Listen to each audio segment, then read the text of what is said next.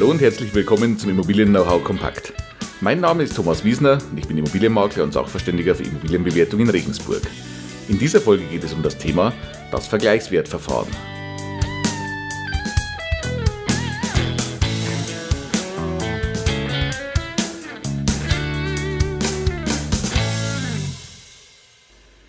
Nachdem wir in der letzten Woche uns schon mal den Begriff des Verkehrswertes genauer angeschaut haben, habe ich Ihnen ja versprochen, dass wir jetzt in der Folge mal auf die einzelnen Wertermittlungsverfahren oder auf einzelne Wertermittlungsverfahren genauer eingehen.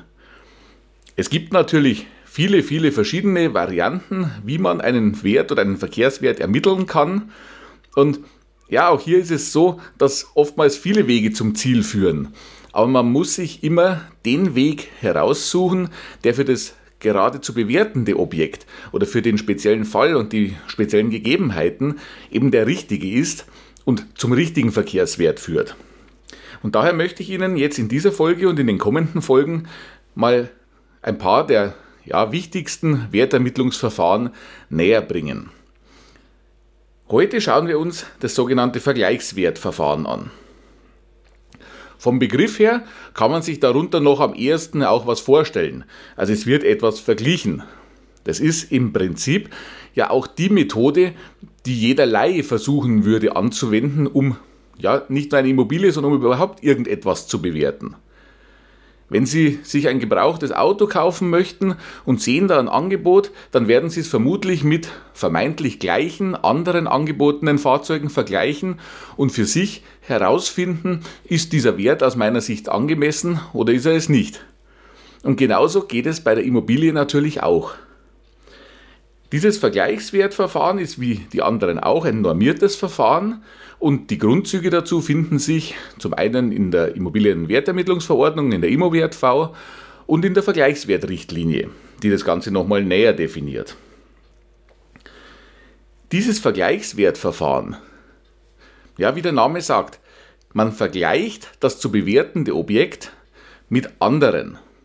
Das kann jetzt entweder mit anderen absoluten Preisen sein oder auch mit anderen Preisen, vielleicht bezogen auf gewisse Einheiten, also zum Beispiel bezogen auf den Quadratmeter Wohnfläche oder bezogen auf den Quadratmeter Grundstücksfläche. Es bietet sich zum Beispiel, gerade wenn wir jetzt gesagt haben Grundstücksfläche, bietet es sich vor allem für die Bodenwertermittlung an. Also zum Bodenwert kommen wir in einer separaten Folge nochmal, aber nur so weit. Es ist auch so weit geregelt, dass man den Bodenwert üblicherweise im Vergleichswertverfahren bestimmt. Anderer Fall, der sich anbietet für das Vergleichswertverfahren, ist die Eigentumswohnung. Auch hier kann man mit anderen Wohnungen vergleichen. Und zwar eignen sich diese beiden Fälle so gut dafür, weil es eine gewisse größere Anzahl an Vergleichen oder an vergleichbaren Objekten gibt. Es wird zweifellos mehr vergleichbare Eigentumswohnungen in einem bestimmten Bereich geben als wirklich vergleichbare Einfamilienhäuser. Daher eignet sich, wie gesagt, für das Einfamilienhaus, für das Mehrfamilienhaus das Vergleichswertverfahren üblicherweise nicht so toll.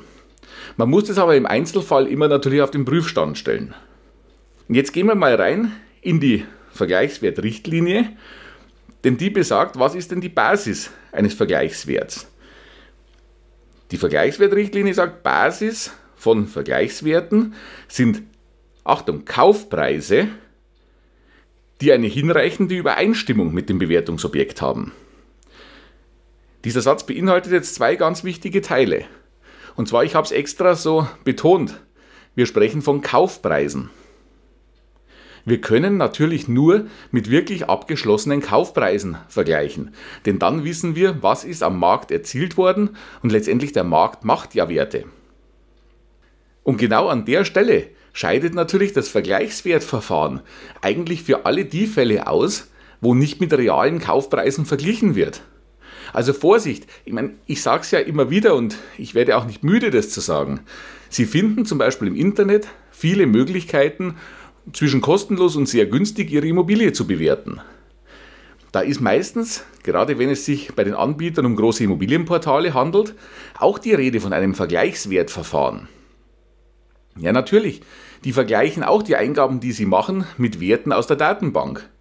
Aber nochmal Achtung, da wird nicht mit Kaufpreisen verglichen. Sondern mit was wird denn hier verglichen? Hier wird mit Angebotspreisen verglichen. Und nochmal zurück zu unserer Vergleichswertrichtlinie. Da ist von Kaufpreisen die Rede. Und nur die können wirklich Basis für eine Verkehrswertermittlung sein. Und dann heißt es in diesem einen Satz, den ich Ihnen vorhin genannt habe, auch noch Kaufpreise, die eine hinreichende Übereinstimmung haben. Also diese Kaufpreise, die man zum Vergleich heranzieht, müssen natürlich mit dem Bewertungsobjekt entsprechend vergleichbar und übereinstimmend sein. Das heißt, die Lage muss vergleichbar sein. Die Ausstattung, wenn es jetzt zum Beispiel eine Wohnung ist, muss vergleichbar sein. Eventuell die Baujahrskategorie. Also es gibt viele, viele Punkte, das ist in der Vergleichswertrichtlinie auch nochmal aufgezählt. Wichtig ist, Sie müssen natürlich Werte heranziehen, die zum einen reale Kaufpreise sind und zum anderen wirklich vergleichbar sind. Eine Basis für solche Kaufpreise, wenn es um eine Gutachtenerstellung geht, können zum Beispiel die Kaufpreissammlungen der Gutachterausschüsse sein. Die Gutachterausschüsse führen sogenannte Kaufpreissammlungen und haben damit einen Überblick über real erzielte Kaufpreise, also wirkliche Verkaufsfälle. Man kann als Sachverständiger sich dort Auskünfte holen und muss dann aber natürlich nochmal schauen, passen diese Werte, die ich mir da jetzt rausziehen konnte und dies auch gab, wirklich zu meinem Bewertungsobjekt. Ganz wichtiger Punkt, den ich vorhin vergessen habe zum Thema Übereinstimmung, natürlich auch der zeitliche Aspekt.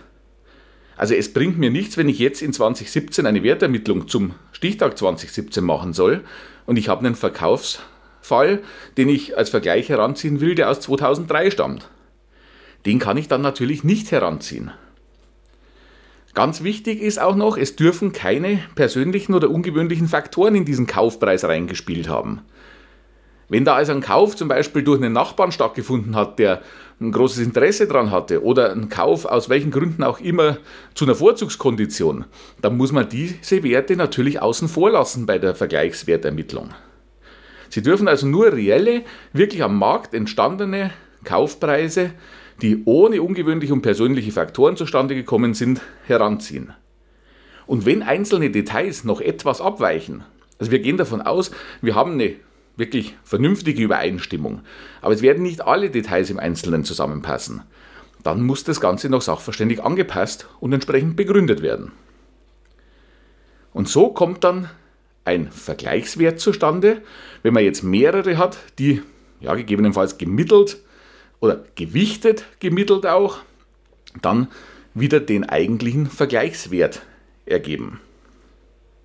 Wenn diese Vergleichswerte jetzt also alle diese Kriterien erfüllen, die wir genannt haben, sie sind also ohne persönliche und ungewöhnliche Umstände zustande gekommen, es sind reale Kauffälle und sie sind mit unserem Bewertungsobjekt wirklich übereinstimmend und vergleichbar dann ist in der Regel keine weitere Marktanpassung dieses Vergleichswerts mehr nötig, da er ja das Marktgeschehen schon beinhaltet. Sollte das nicht der Fall sein, aus welchen Gründen auch immer, müsste jetzt im Nachgang oder am Ende dieses Vergleichswertverfahrens noch eine Marktanpassung stattfinden. Die muss dann natürlich auch wieder entsprechend begründet werden, damit das Ganze nachvollziehbar ist. Denn die Anforderung an ein Gutachten ist ja immer auch die Nachvollziehbarkeit. Der Leser muss also wissen, was dort passiert. Ja, so viel schon mal zum Vergleichswertverfahren als erstes und ja, von der Erklärung her vielleicht auch noch am einfachsten, weil ja, ein bisschen selbsterklärendes Verfahren. Ich werde Ihnen auch noch die anderen wichtigen Wertermittlungsverfahren näher bringen. In der kommenden Woche widmen wir uns dann dem sogenannten Sachwertverfahren. Ich hoffe, ich konnte mit dieser Folge jetzt ein bisschen Licht ins Dunkel bringen und konnte Ihnen mal die, ja, die groben Umrisse des Vergleichswertverfahrens näher bringen. Wie gesagt, das Thema Bodenwert, das wir jetzt immer wieder mal ein bisschen mit drin hatten und auch Bodenrichtwert, das kommt separat nochmal. Das verdient eine eigene Folge. Aber ich hoffe, Sie konnten jetzt schon mal zum ersten Wertermittlungsverfahren ein paar neue Infos mit rausnehmen. Wenn sie denn gefallen hat und wenn sie denn was gebracht hat, dann würde ich mich über eine positive Bewertung freuen. Schreiben Sie mir gerne eine Rezension oder eine Bemerkung, gerne auch mit Fragen zum Thema. Ich schaue, dass ich darauf dann auch eingehen kann. Ansonsten finden Sie mein Unterstützungsangebot rund um die Immobilie wie immer auf meiner Internetseite immobilienberatung-wiesner.de und auf meiner Facebook-Seite. Die Links wie immer auch in den Show Notes und in der Beschreibung. Ja, dann bleibt mir noch zu sagen, danke, dass Sie heute dabei waren und sich für das Thema Vergleichswert interessiert haben. Wenn Sie das Thema Sachwertverfahren auch dann entsprechend interessiert, würde ich mich freuen, wenn Sie nächste Woche wieder reinhören. Dann behandeln wir genau dieses Thema. Dann bleibt mir jetzt noch zu sagen, bis bald, bis nächste Woche, Ihr Thomas Wiesner.